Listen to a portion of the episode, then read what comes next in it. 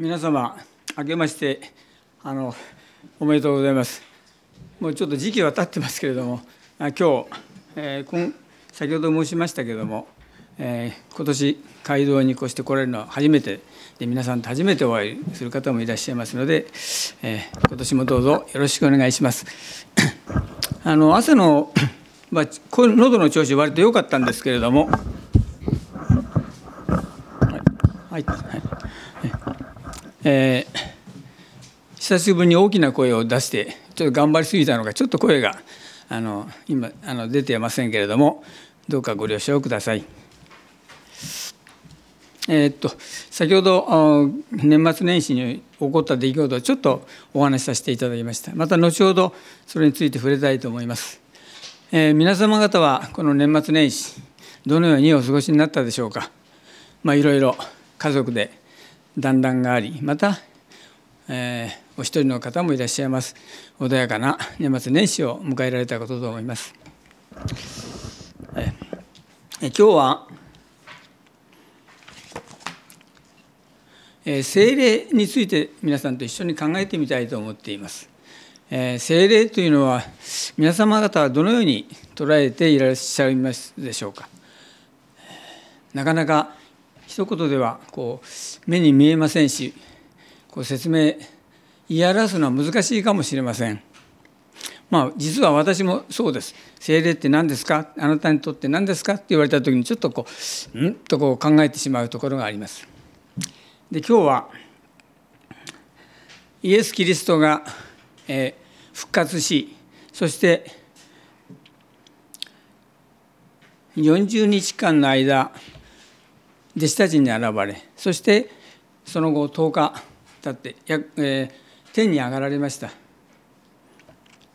弟子たちはその時をそしてイエス様は上がれる時に弟子たちに約束しています。精霊を私の助け主をあなた方の助け主を使わすということを言われていますけれども弟子たちはそれを今か今かとひたすら祈り待っていました。そして今日の箇所では精霊が弟子たちの上に突然下ってきましたその精霊どのようなどこから来てそしてどのような形でどこにそしてとどまっていったのか何のために来られてというところを聖書の中から見ていきたいと思います。え最初にお祈りさせていただきます。天地万物を創造され、すべてのものを支配されている天の父なる神様、皆を賛美します。今日も使徒の働きの中から、精霊はどこからどこへと題して、御言葉を取り継がせていただきます。どうか精霊の助けをいただき、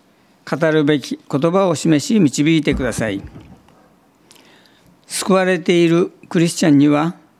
精霊の導きをさらに感じ受け止めることができますように。まだイエス・キリストを信じ受け入れていない弓道中の方々にはイエス・キリストの誠の光が届き精霊を受けることができますように。初めにあたり主イエス・キリストの皆によって祈ります。アーメン。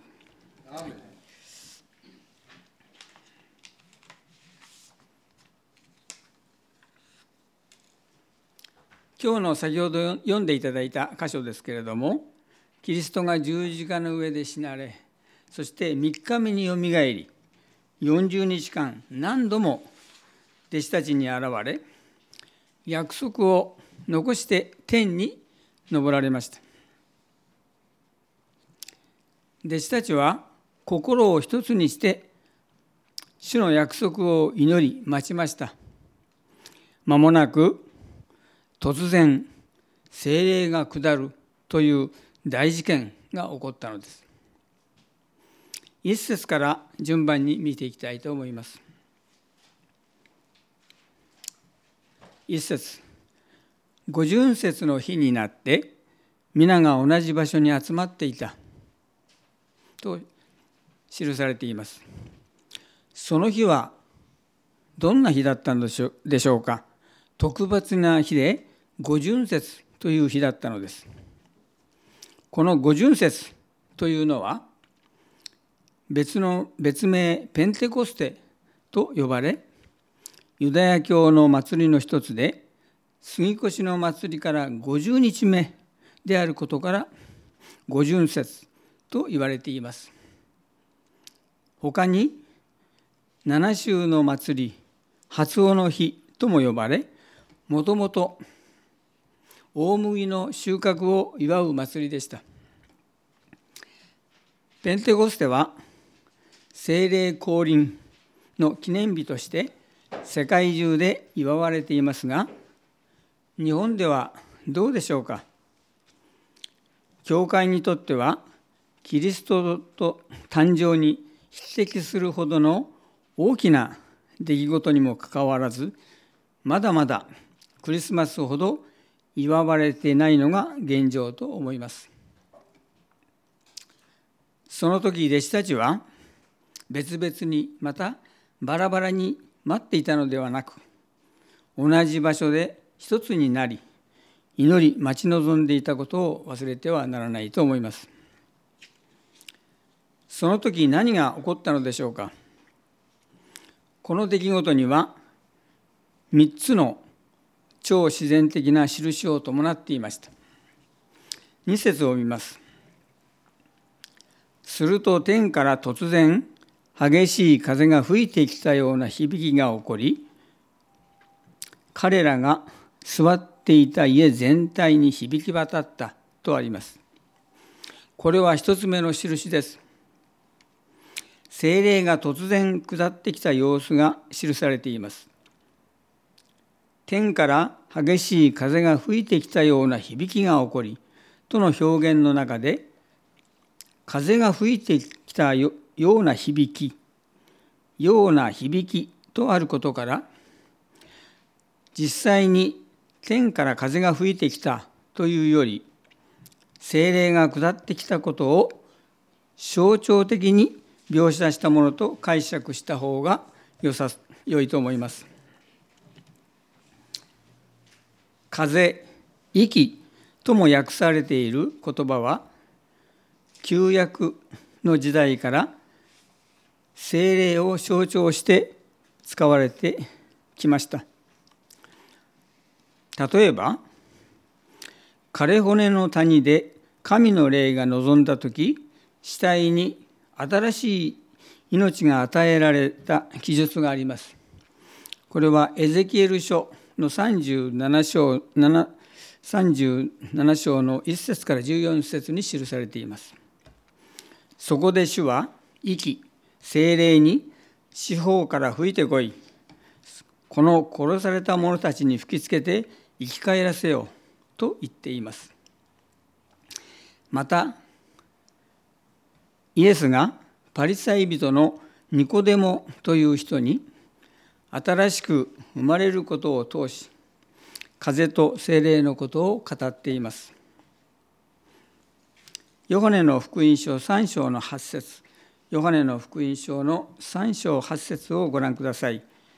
え聖書の開けない方は、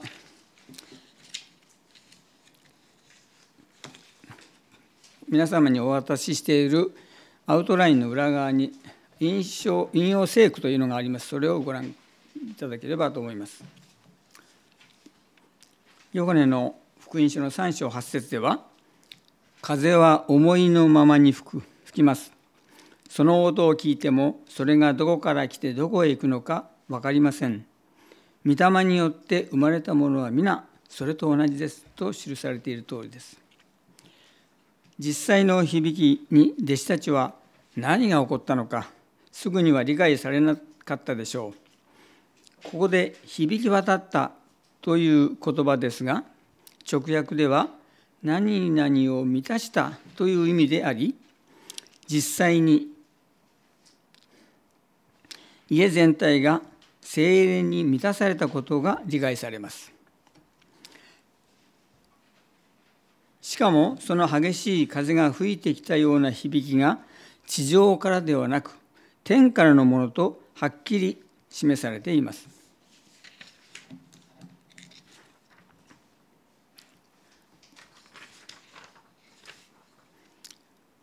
キリストが約束された精霊が今下ったのです。それは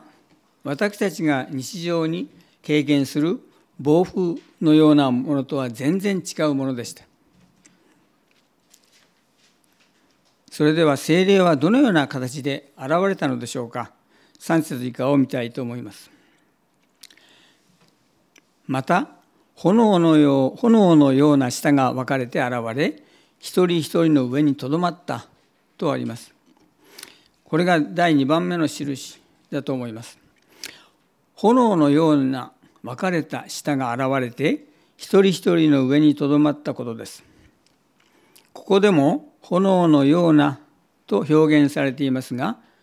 炎火もまた古くから精霊を表す比喩として用いられてきましたし出エジ出エジプト記の3章2節にあるように燃える芝の出来事のように神の臨在を表す印でした。洗礼者ヨハネはイエス・キリストのことを次のように紹介しています。マタイの福音書の3章11節。マタイの福音書3章11節では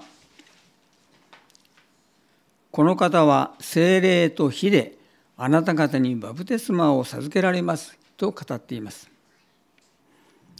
この炎に象徴される精霊の降臨は一章の五節で述べられている。あなた方は間もなく精霊によるバプテスマを授けられると言われた約束の成就でした。さらに興味深いのはそれが単に炎のようであったというだけではなく炎のような舌が現れたと記されていることです。舌と訳されている言葉は言語言葉を意味しています。このことが4節につながっています。4節では「すると皆が精霊に満たされ精霊が語らせるままに他国の他国のいろいろな言葉で話し始めた」とあります。3番目の印は精霊に満たされた人々が他国の言葉で話し出したことです。皆が精霊に満たされた時弟子たちが自分の言葉で語るのではなく精霊が語らせるままに他国の言葉で話し始めたのです。つまり炎が下のような下のようなものを持って語らせたのです。今この場で起こったらどうでしょう。これを聞いた人たちは本当にびっくりしました。6章6節では悪気に取られてまた7節では驚き不思議に思って12節では驚き当惑してと記されている通りです。御霊の満たしはその後幾度か繰り返された経験でしたが信者の共同体そのものとしては御霊によるバプテスマは一度限り起こったことです。使徒の働きの4章の8節31節また13章の9節では御霊に満たされたという言葉が書かれています。ただこれはその満たされたのは共同体という意味ではありませんでした。ではなぜこのようなことが起こったのでしょうか？5節と6節を見たいと思います。さてエルサレムには敬虔なユダヤ人たちが天下のあらゆる国々から来て住んでいたがこの物事がしたため大勢の人々が集まってきた。彼らはそれぞれ自分の国の言葉で弟子たちが話すのを聞いてあっけに取られてしまった。当時ユダヤ人は度重なる戦乱により世界の各地に散らされていましたがちょうどこの五巡節というユダヤ人の祭りのためにエルサレムに巡礼に来ていました。当然彼らの話し言葉も様々でした。ところが精霊に満たされた弟子たちが神の大きな見業を語り出した時アジアアフリカ遠くはヨーロッパの各地から集まってきた人々は彼らがそれぞれの国の言葉で話しているのを耳にしたのです。話している人にはもちろんその国その地方その地方の人にはそれがすぐに理解できました。つまり集まっていた全ての人に伝わるようにされたことでした。世界各地から集められた人々に共通の理解しうる言葉で語ったことはあの創世記に出てきますバベルの塔の話がありますが以来の言葉の呪い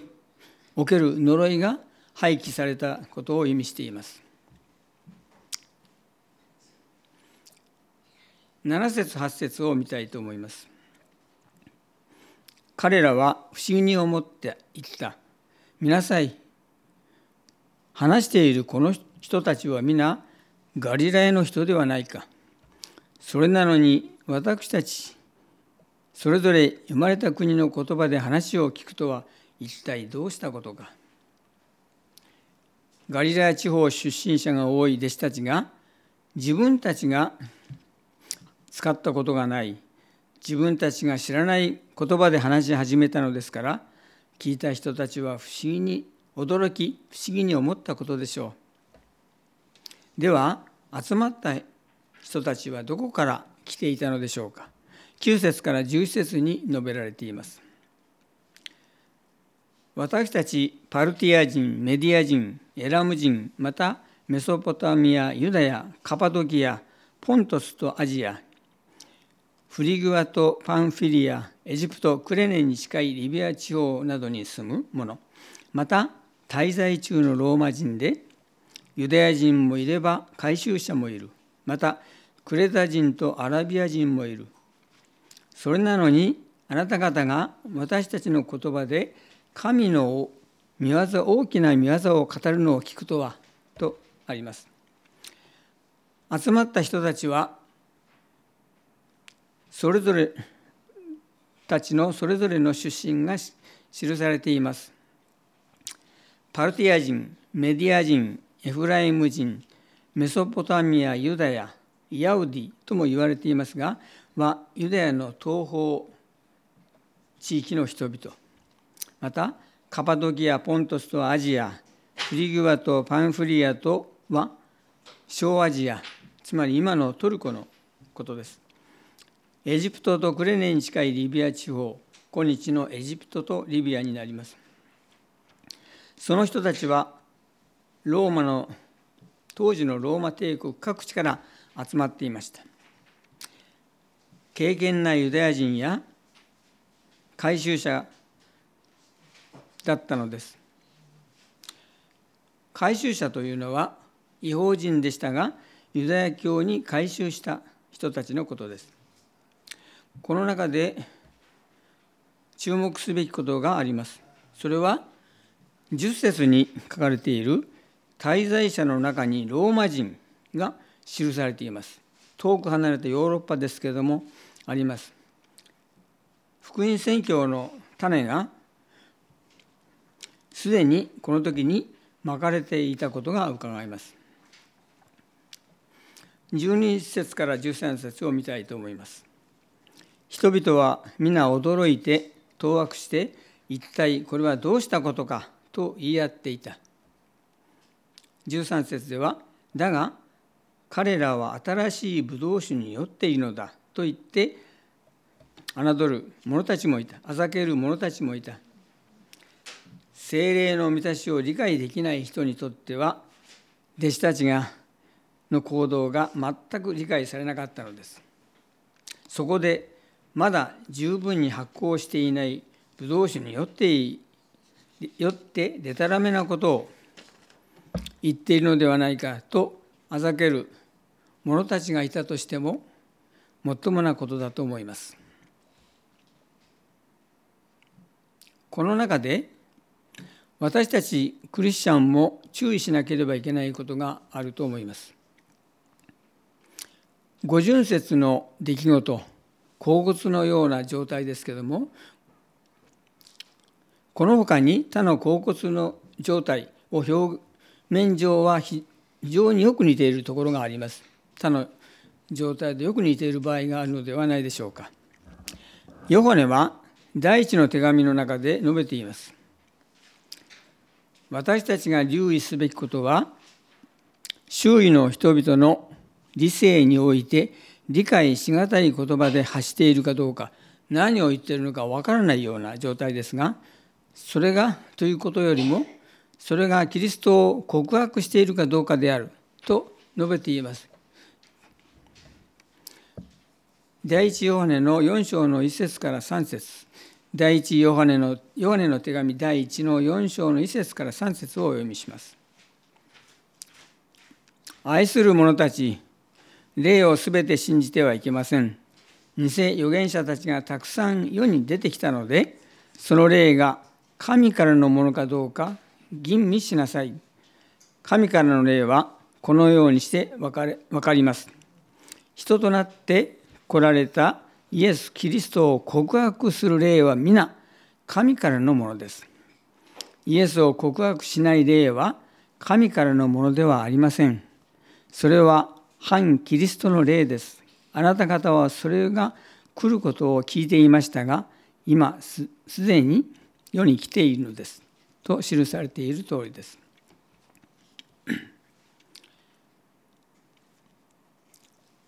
今日の箇所では実際天より精霊が信者の上に同時に下りました。このようなことは以後では記されていません。では今の私たちクリスチャンにとって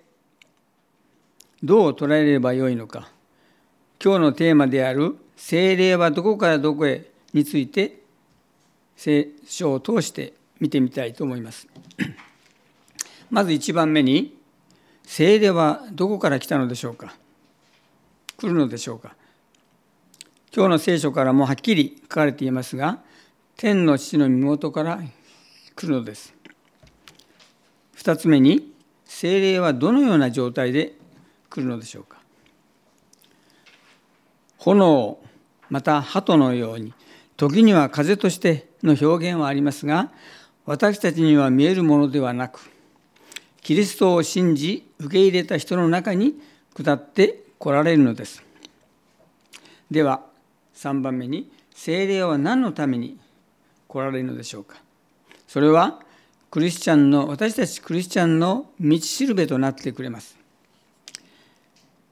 ヨハネの手紙の14章の16節と26節ヨハネの手あヨハネの福音書ごめんなさい 14章の16節と26節をお読みしたいと思います。16節そして私が父にお願いすると父はもう一人の助け主をお与えくださり、その助け主がいつまでもあなた方と共にいてくださいます。つまり、いつも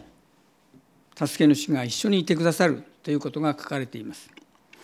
26節では、しかし、すなわち父が私の名によってお使わしになる精霊はあなた方にすべてのことを教え私があなた方に話したすべてのことを思い起こさせてくださいます。つまり、すべてのことを教えてくださることがはっきり書かれています。4番目に、では精霊のとどまるところはどこでしょうかクリスチャン一人一人の体の中に住まわれます。私たちの体が精霊の宮と言っているのです。コリント第一の手紙の6章19節コリントの手紙第一の6章19節ではあなた方は知らないのですか？あなた方の体はあなた方のうちにおられる神から受けた精霊の宮でありあなた方はもはや自分自身のものではありませんとある通りです。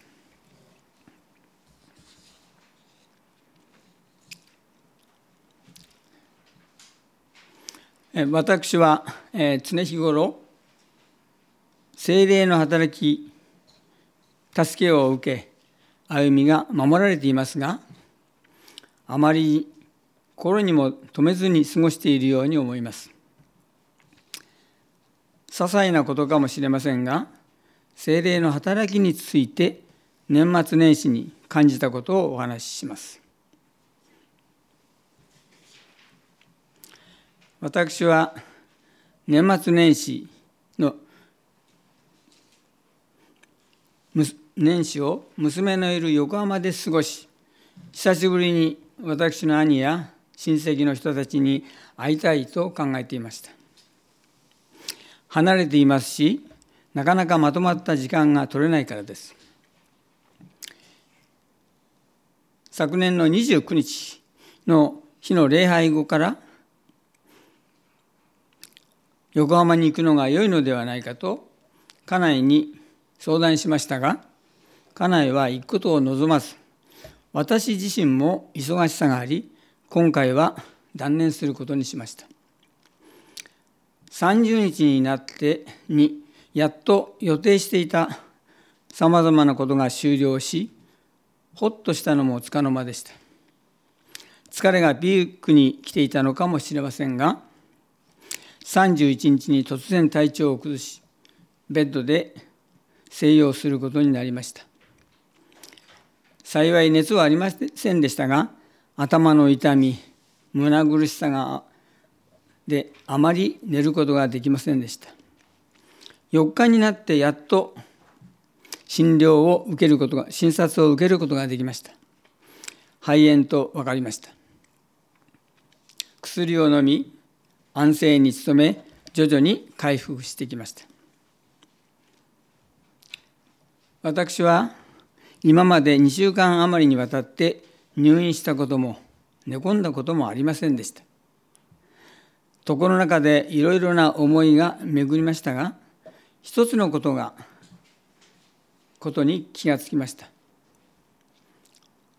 もし無理をして横浜へ出かけていったらどうなっていたのかということでした。もっともっと大変なことになっていたかもしれません。ではその分岐点はどこにあったのでしょうか。それは家内が横浜行きを反対したからでした。家内の思いのすべては分かりませんが私には一つのことが感じられました。それは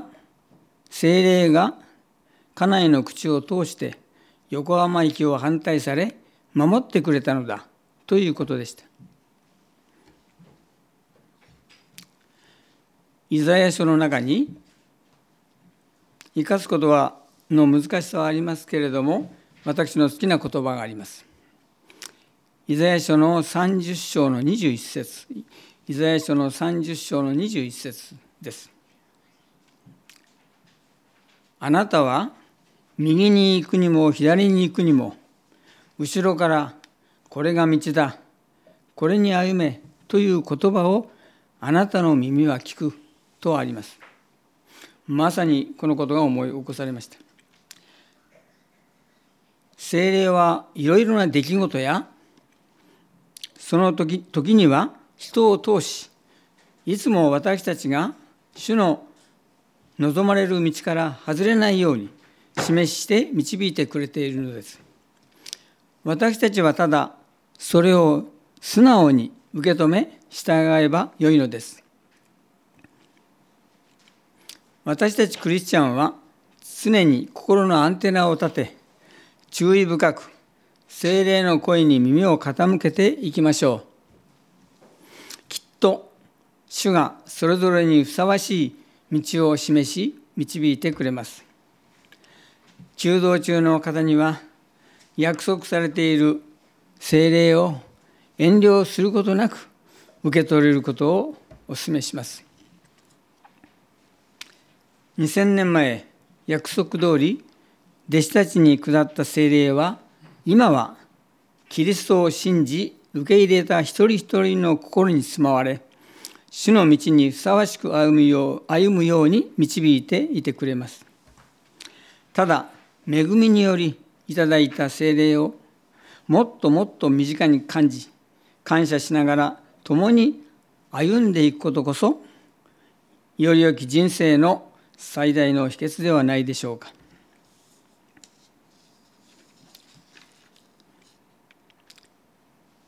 賛美を捧げさせていただきたいと思います。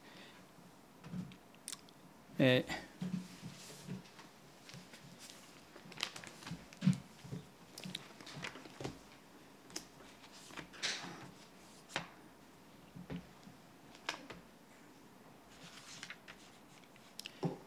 411番に「えー、未明組の高根に」という賛美がありますけれども1節と4節を賛美したいと思います。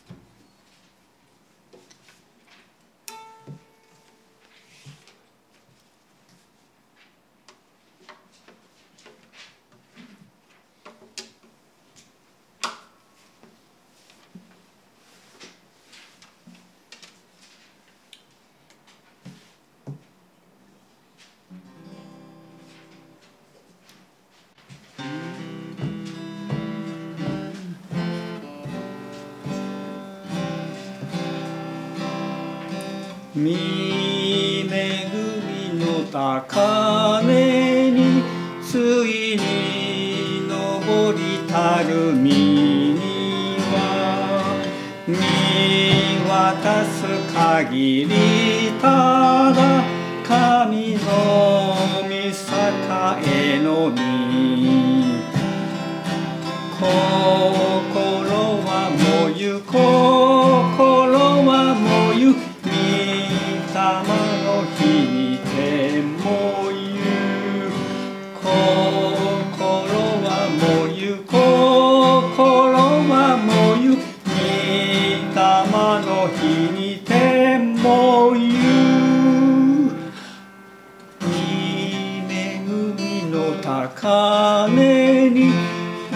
立ちて眺む雨津や懐かしや君なる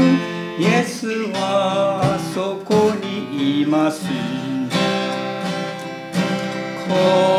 心はもゆ心はもゆ御霊の日にて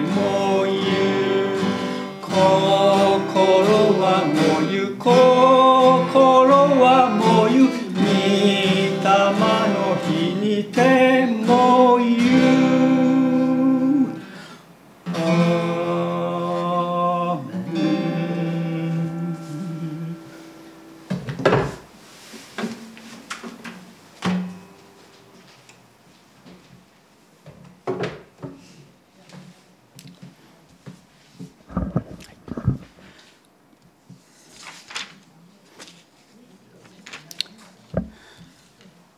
今日の聖聖句をもう一度お読みしたいと思います。すると皆が精霊に満たされ、御霊が語らせるままに他国のいろいろな言葉で話し始めた。お祈りします。恵み深い天皇父なる神様、皆を賛美します。今日は「精霊はどこからどこへ」と題して取り継がせていただきました。弟子たちが受けたような劇的な降臨を経験することはないでしょう。しかし私たちクリスチャンはキリストの約束された精霊をただ恵みにより皆等しく受けていることを再度確認することができました。その精霊をどのような状況の時にも感じ日々の歩みの中でもっともっと頼っていくことができるように導いてください。まだイエス様を信じ受け入れていないお一人お一人に主イエス・キリストの用意された誠の光が届きキリストを信じ助け主である精霊を受けることができますように。主イエス・キリストの皆を通して祈ります。アーメン。